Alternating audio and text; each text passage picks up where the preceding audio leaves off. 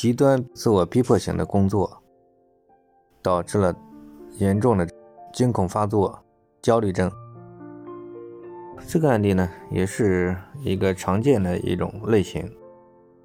这个人呢，他呢事业有成，其实呢，起因呢，就是因为他可以说是一种极端的自我逼迫性，就像一个工作狂一样。然后这种，从某种角度来讲，也可以讲是一种极端的上进心。然后他超出了他的这个承受范围，突然有一天导致了惊恐发作。然后就是失眠，然后产生了严重的焦虑障碍。那么像这样的案例呢，他这种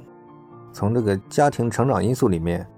他的家教也是那种比较呃严厉的，他自己的价值观里面呢，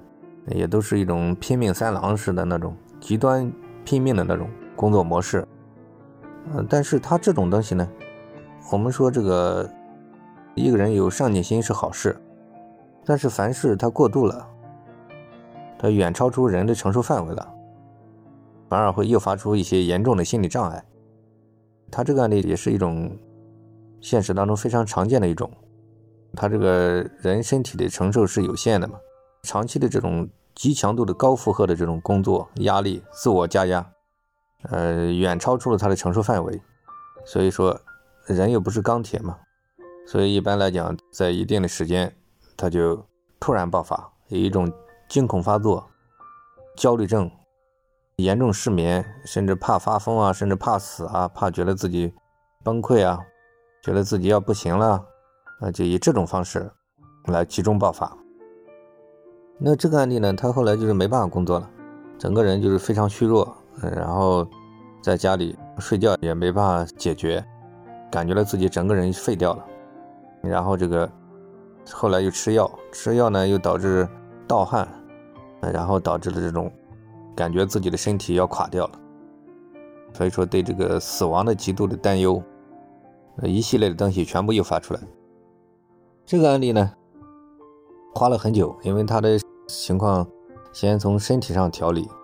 还配合一些各种综合的方法，然后加上一种。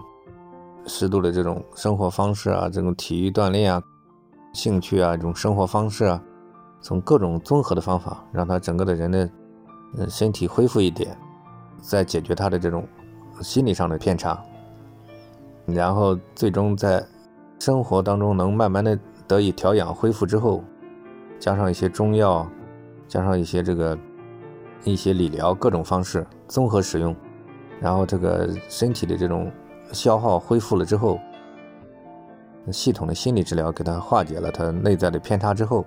然后后期才进入到这种社会功能的训练，然后这个在恢复正常的社会功能当中，还要长期远程指导，通过电话、微信啊，一点点的就是协助他成长起来，让他建立对身体的信赖，然后一点点的强壮起来，呃，能恢复正常生活。这个案例也花了很久，花了一年多的时间才完成整个过程。啊，从这个案例当中呢，我们就能看出来，就是任何一个事情，按照我们中国人的说法来讲，就是过犹不及吧。很多事情还是中庸之道比较好。